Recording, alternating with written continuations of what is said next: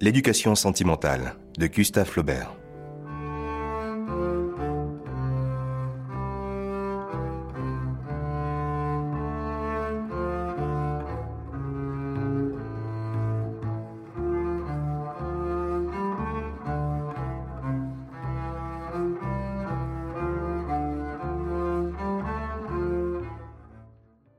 L'éducation sentimentale, histoire d'un jeune homme, est un roman de l'écrivain français Gustave Flaubert, publié en 1869.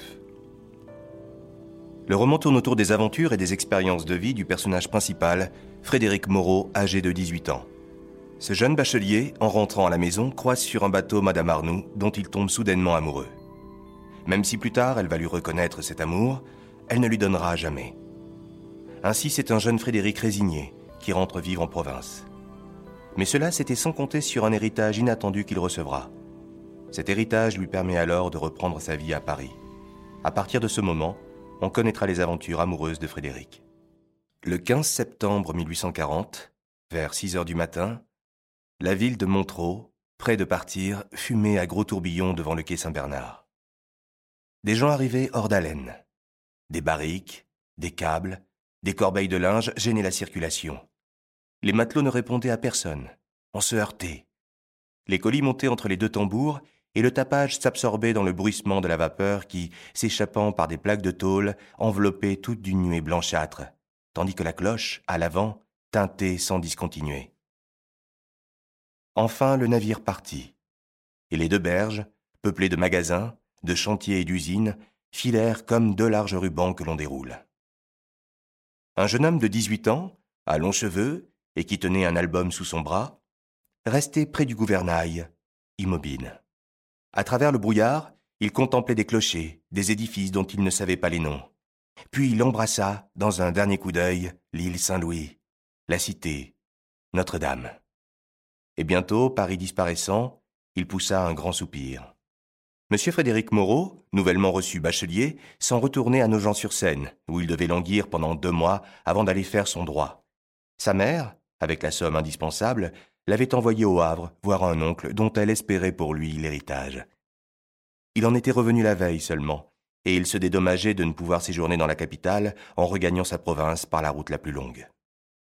Le tumulte s'apaisait. Tous avaient pris leur place. Quelques-uns, debout, se chauffaient autour de la machine, et la cheminée crachait avec un râle lent et rythmique son panache de fumée noire. Des gouttelettes de rosée coulaient sur les cuivres. Le pont tremblait sous une petite vibration intérieure, et les deux roues tournant rapidement battaient l'eau. La rivière était bordée par des grèves de sable. On rencontrait des trains de bois qui se mettaient à onduler sous le remous des vagues, ou bien, dans un bateau sans voile, un homme assis pêchait. Puis les brumes errantes se fondirent, le soleil parut, la colline qui suivait à droite le cours de la Seine peu à peu s'abaissa, et il en surgit une autre, plus proche, sur la rive opposée. Des arbres la couronnaient parmi des maisons basses couvertes de toits à l'italienne. Elles avaient des jardins en pente qui divisaient des murs neufs, des grilles de fer, des gazons, des serres chaudes et des vases de géranium espacés régulièrement sur des terrasses où l'on pouvait s'accouder.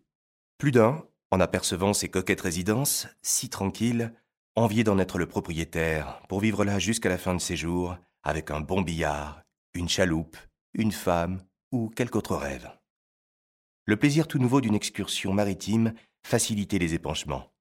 Déjà les farceurs commençaient leurs plaisanteries. Beaucoup chantaient. On était gais. Ils se versaient des petits verres.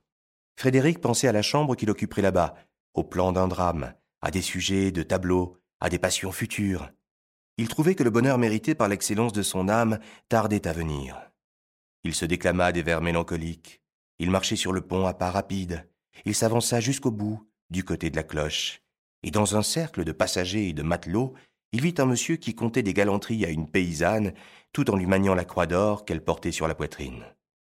C'était un gaillard d'une quarantaine d'années, à cheveux crépus. Sa taille robuste emplissait une jaquette de velours noir, deux émeraudes brillaient à la chemise de Baptiste, et son large pantalon blanc tombait sur d'étranges bottes rouges en cuir de Russie rehaussées de dessins bleus. La présence de Frédéric ne le dérangea pas. Il se tourna vers lui plusieurs fois, en l'interpellant par des clins d'œil. Ensuite, il offrit des cigares à tous ceux qui l'entouraient, Mais, ennuyé de cette compagnie, sans doute, il alla se mettre plus loin. Frédéric le suivit.